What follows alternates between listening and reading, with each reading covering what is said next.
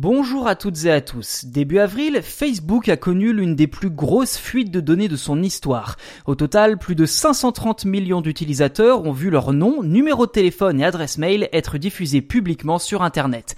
Les victimes sont originaires de 106 pays différents à travers le monde et depuis ces révélations, les questions se bousculent. Facebook a volontiers confirmé les faits tout en cherchant à se dédouaner.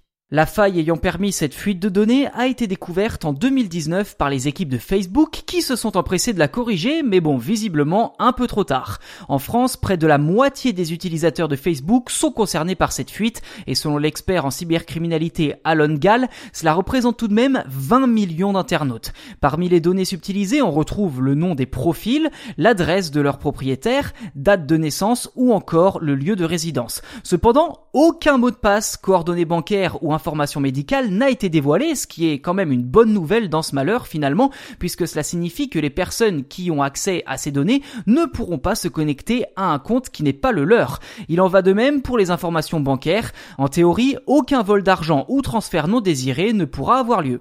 Par contre, cela ne veut pas dire que les données subtilisées ne peuvent pas être utilisées à des fins malveillantes. Alon Gall explique que des personnes mal intentionnées pourront sans doute se servir de ces informations pour faire du chantage par exemple, monter des arnaques ou faire du marketing. Et d'ailleurs, il est plus que probable que les cybercriminels ayant en leur possession de nombreuses adresses mail ne s'en servent pour mettre en place des campagnes massives de phishing.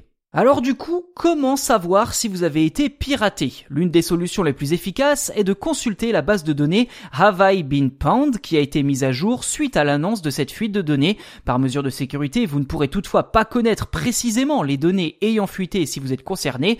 Ainsi, le meilleur conseil que l'on puisse vous donner, eh bien c'est tout simplement de modifier votre identifiant Facebook, mais aussi votre mot de passe et si possible le numéro de téléphone qui y est associé.